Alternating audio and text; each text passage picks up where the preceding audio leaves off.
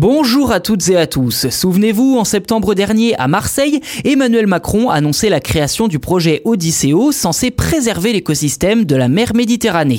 Aujourd'hui, l'initiative semble bien partie, mais où en est-on justement? Quels sont les résultats attendus? Eh bien, c'est ce que je vous propose de voir dans cet épisode.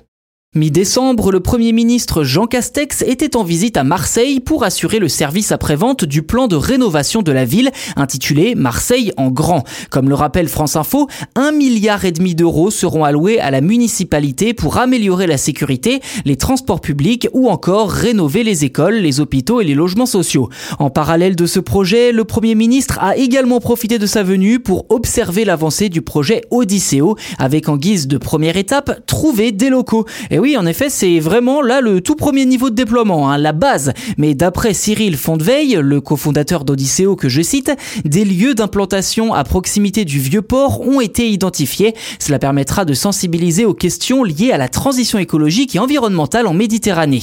Il devrait donc ouvrir d'ici 2026, puisque c'est l'annonce du président de la République. Fin de citation. Alors un bâtiment, c'est très bien, mais concrètement, que propose le projet? Tout d'abord, il est question de la pollution du port. D'après une étude de la Fondation, les bateaux de plaisance pourraient se déplacer à l'énergie propre dans les zones les plus fragiles, avec un moteur électrique par exemple, ce qui permettrait de préserver une bande de 300 mètres de la pollution aux hydrocarbures.